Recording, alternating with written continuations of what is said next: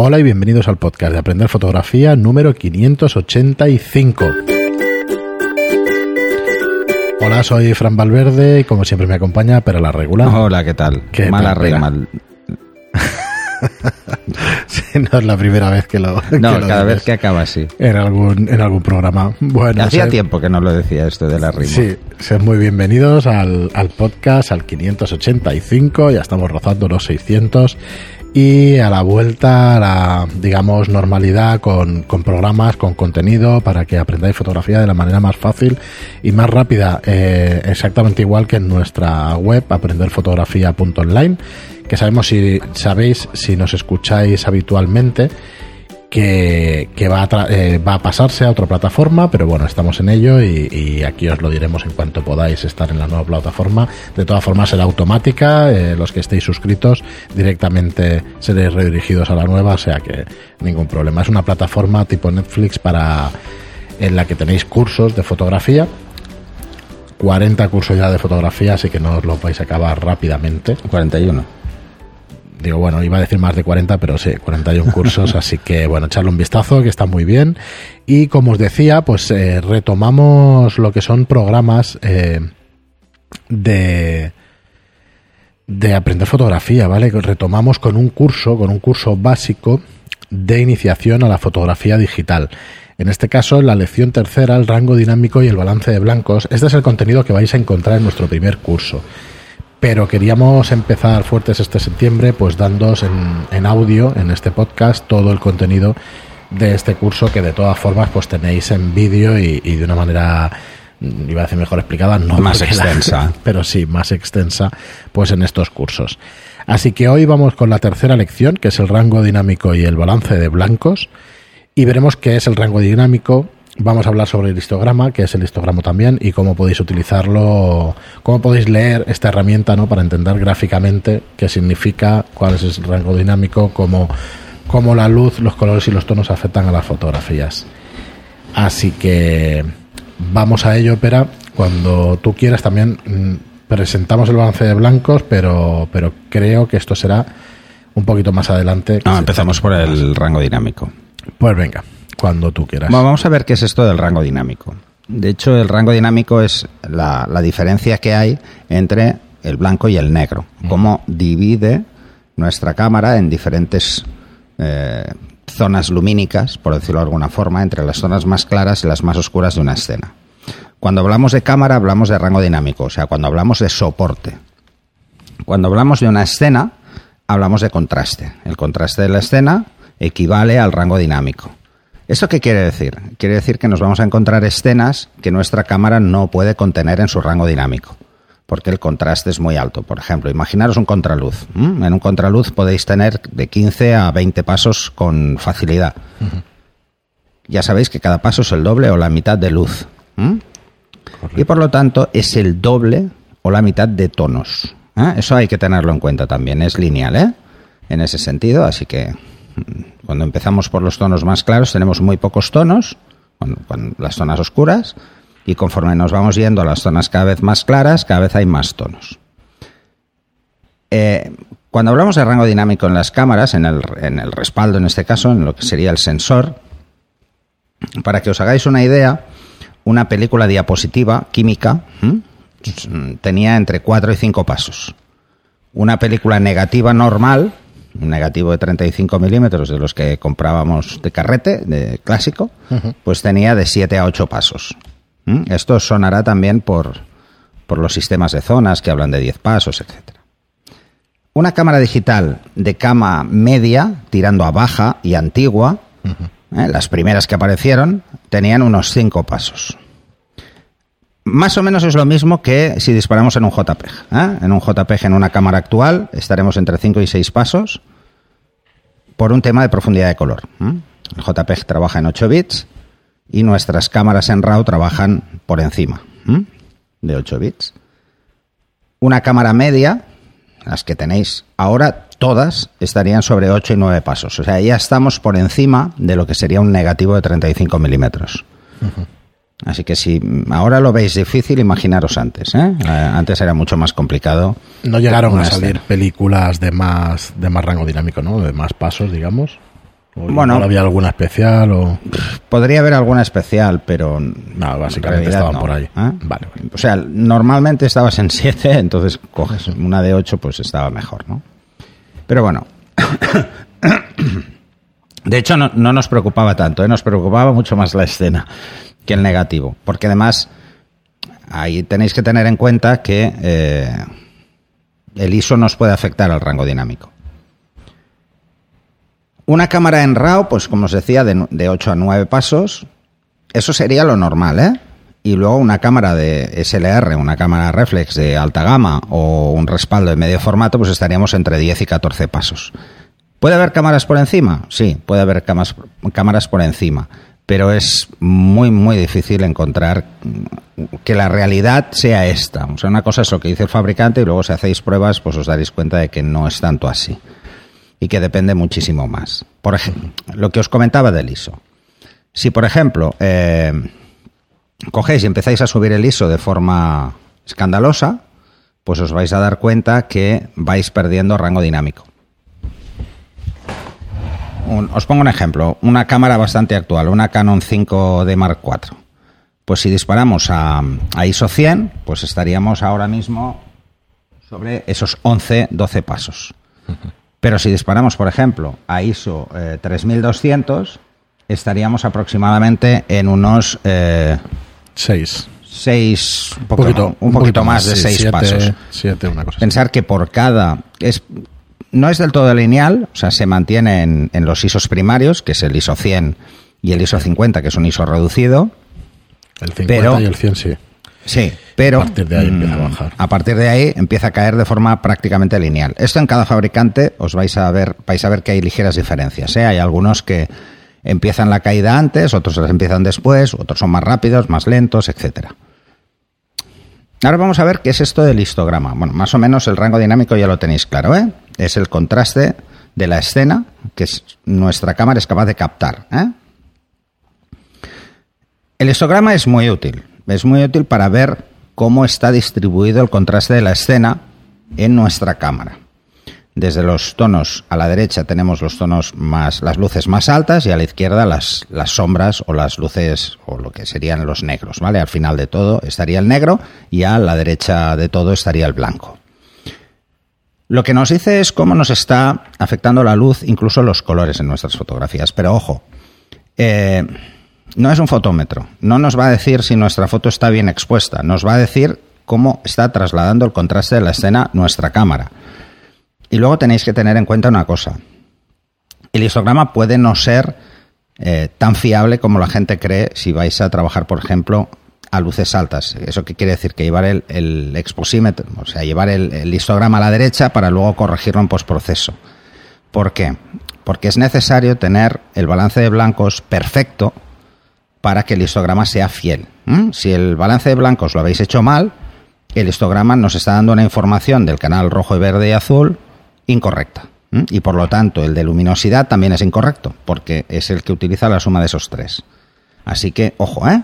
En, algunos, en algunos, eh, algunas cámaras tienen un histograma en tiempo real. A este también le afecta el, el- balance de blancos, así que hay que ir con cuidado, ¿vale? No es bueno depender de él, es bueno aprender de él. ¿Por qué no es bueno depender de él? Porque como no lo tenemos normalmente en tiempo real, podemos eh, cometer errores bastante tontos. ¿eh? Y es pensar que está bien expuesta y, luego no lo está. Y luego porque además estamos viendo el histograma, por un lado, que es una información gráfica que puede ser muy útil, pero luego estamos viendo en el LCD nuestra foto y puede darnos la sensación de que está sobreexpuesta o subexpuesta y es simplemente un tema de percepción del LCD que tenemos en la cámara. La pantalla que tenemos en la cámara nos puede engañar, ¿eh? nos puede engañar por la luz ambiente, porque la luz ambiente nos va a condicionar, ¿eh? todos lo sabéis, tenéis un móvil, pues cuando hay mucha luz hay que subir el brillo mucho de la pantalla, porque si no, no se ve.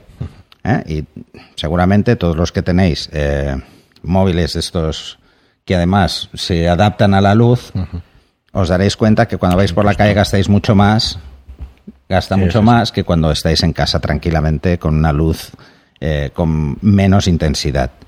¿Vale? Así que, ojo. El histograma no, es, no está pensado para sustituir la medición, simplemente para ver cómo está de encajada dentro del rango dinámico de nuestra cámara. Otra cosa que hay que tener en cuenta, que el histograma se obtiene después de hacer la foto, no antes. ¿eh? Entonces, después de hacer la foto, ¿qué hace? Los RAWs tienen un JPEG incrustado dentro, un sidecar, y calcula el histograma en función de ese JPEG. ¿Eso qué quiere decir? Que estamos trabajando con un rango dinámico inferior. Seguro que habéis oído mil veces que no, no, yo puedo bajar, o sea, bajar luces mucho más de lo que aparece en el histograma. Claro, es no por está esto. leyéndolo bien. Es porque está cogiendo información de 8 bits y luego vais a trabajar con un con un RAW que tiene 12 o 14 bits de profundidad de color, entonces cabe mucha más información, tanto en luces como en sombras. Pero sobre todo se nota muchísimo en luces. Por eso que si vais a hacer eh, técnicas de derecheo, esto llevar el histograma a la derecha para luego corregir, deberíais saber dónde está el rango dinámico máximo de vuestra cámara, o sea, hasta dónde puede llegar a recuperar. Así que es importante tener en cuenta esto, ¿eh? que está calculado en 8 bits en la mayoría de cámaras, como un JPEG. Así que independientemente de si trabajamos en JPEG o en RAW, el histograma siempre lo obtiene del JPEG. Las que lo hacen en tiempo real lo hacen también con una profundidad de color menor, porque si no sería muy costoso ir calculándolo sobre la marcha. Eh, y bueno, necesitaría mucha más CPU para hacerlo. Así que, ojo, ¿eh? Ojo con esto. Eh, además veréis que la división es, es en cinco partes. ¿eh? Si tenéis igual 10 pasos, pues ya ahí ya veis que no es lo mismo. No es que coja solo los cinco centrales, ¿eh? es que intenta comprimirlos. Así que si hay una zona de luces muy altas y pocos tonos, no la veréis, porque de derecha a izquierda tenemos eh, de luces a sombras y de abajo a arriba tenemos la cantidad de tonos, pero la cantidad de tonos calculado con 8 bits. ¿Eso qué quiere decir? Que tenemos un máximo de 255 tonos por cada uno. Hacia arriba son de 0 a 255. Imaginaros una gráfica, ¿eh? Entonces, si por ejemplo tiene una zona muy pocos tonos, no la vais a ver en el histograma, la veréis muy bajita. Eso no quiere decir que, que, esté mal, quiere decir que hay poca información en ese tono, en ese, en ese nivel de luz. ¿eh? Pensarlo en luz. ¿eh? Y bueno, es, es relativamente sencillo interpretarlo. Cuando lo estéis repasando, pues lo único que tenéis que ver realmente es eh, que no nos vayamos, o sea, que no tengamos una cresta que sube y no, y no llega a bajar cuando está llegando, por ejemplo, al lado derecho, que es luces, o al lado izquierdo, que es sombras. ¿Eso qué quiere decir? Que estamos perdiendo información.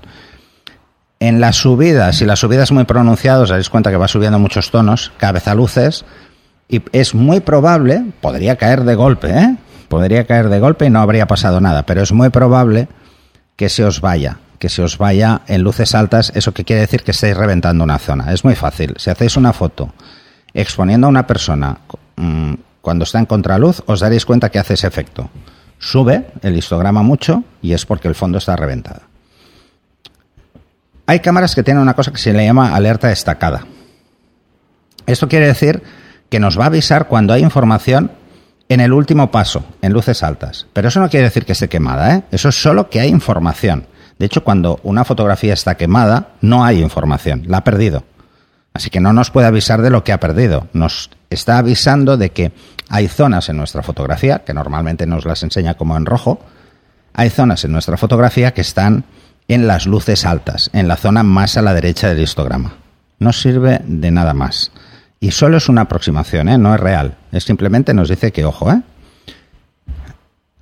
He leído en algunos libros esto del histograma correcto.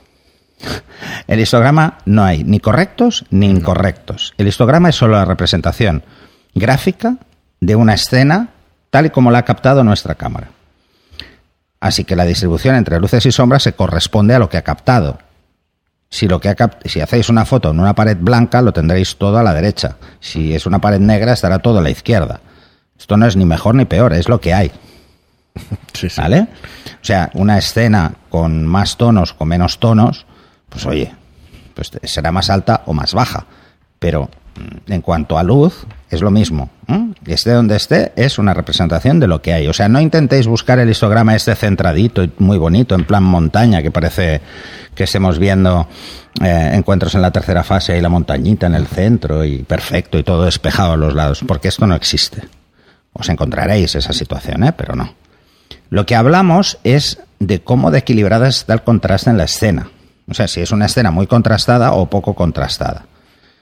Eh, por ejemplo, el típico histograma de valle, ¿eh? que tenemos una punta en sombras, un valle y una punta en luces. Esta es la foto clásica que vamos a ver en estudio. Es alguien vestido de negro en un fondo blanco. Tenéis ese histograma. O si le hacéis una fotografía o una carta de gris neutro, veréis solo una cresta en el centro, justo en el centro. Porque el gris medio está en el centro. ¿Eh? Una carta gris, eh, clásica para hacer mediciones de balance de blancos. Entonces hablaremos de cómo es el contraste en la escena, si es bajo, si es medio o si es alto. Pero sobre todo lo que tenemos que evitar es que tenemos subidas que se rompen tanto a la derecha como a la izquierda porque es una pérdida clara de luces altas o de sombras. En este caso sí que igual podemos hablar de histograma incorrecto o de una exposición incorrecta. ¿no? Una exposición que probablemente eh, esté muy mal, porque eh, no tendrá información en las zonas que realmente deberían estar. Está todo desplazado a la derecha. Eso quiere decir que estamos sobreexponiendo la escena. Que si había algo que era gris y que tiene que estar en el centro, pues está en luces. Entonces, cuando lleguemos a casa, nos encontraremos, pues eso, que si va vestido de negro, lo veremos gris claro. Pues no, no, no, no es que esté ni mejor ni peor. Pero, evidentemente, está sobreexpuesta. Vale, Vamos a entrar ahora en, qué es esto del balance de blancos. Es importante entender primero eh, que hablamos de, kelvins, no hablamos de grados, ¿eh? para que no os confundáis, pero que tiene una relación directa por el punto de eh, el color que obtiene un metal al calentarse, ¿vale? Pero esto, esto es un tema que no nos interesa para hacer fotos de momento, ¿vale? Os voy a dar cuáles son las temperaturas más frecuentes de color y que deberíamos adaptar o poner nuestra cámara en esas situaciones cuando las tengamos claras. Y si no, en automático. Por ejemplo, una bombilla incandescente doméstica suele estar entre 2700 y 3000 kelvins. Una halógena, unos 3000. La salida y la puesta del sol están a 3100, 3100, 3200, que es lo mismo que daría un foco de tungsteno, una, una bombilla de tungsteno que es las clásicas que, habría, que había antes en los estudios. Eran, solían ser de tungsteno por precio. Ahora las veréis que son eh, luz día. Eh, cuando hablamos de luz día hablamos de 5.500 kelvins, ¿eh? que es el equivalente a el mediodía en Washington DC el, en pleno verano, ¿vale? El resto del año no es así. Así que, bueno, se buscó eh, una, norma internacional para decir, bueno, luz día son 5.500 kelvins. ¿Cómo funciona esto de, de la temperatura? Pues muy sencillo. A primera hora de la mañana estamos, cuando ya ha salido el sol, estamos a, está saliendo, o sea, ya vemos más de la mitad ¿eh? del sol saliendo por el horizonte, estamos en unos 3.200 kelvins y cuando se pone, volvemos a estar a 3.200. ¿Qué pasa entonces? Pues conforme va pasando el día, la temperatura va subiendo hasta que llega al punto más alto del Sol. Ahí, en, verano, al mediodía, serían 5.500 kelvins. Pero esto no es en todas partes igual. Por ejemplo, en el Mediterráneo no llegamos a 5.500 kelvins en verano. Porque estamos mucho más cerca del Ecuador. Entonces, pensar que cuando se estableció la norma es en Washington DC y como os podéis hacer una idea, está bastante más al norte que nosotros. Para que os hagáis una idea, está más o menos a la altura de, eh, pues te diría de Berlín, más o menos, ¿eh? entre Londres y Berlín. Bueno, pues en es, ahí sí que hay 5.500.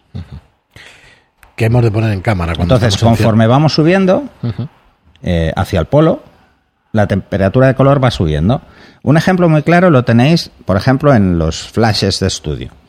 Os pongo un ejemplo muy sencillo. Si os compráis unos Elincrom, eh, que son eh, suizos, veréis que la temperatura es unos 5400.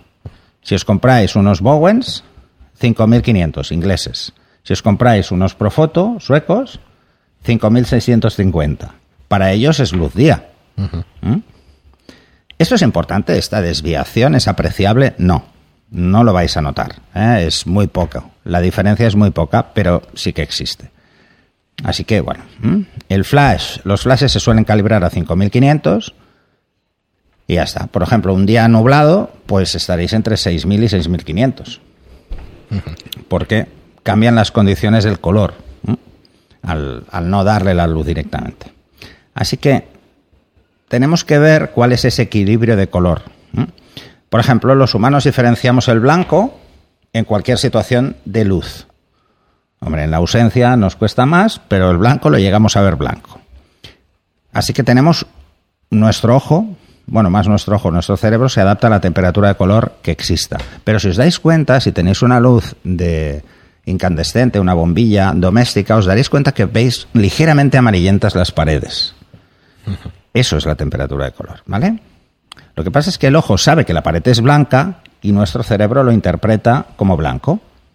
Así que eh, eso es el, detalle que tenemos que tener.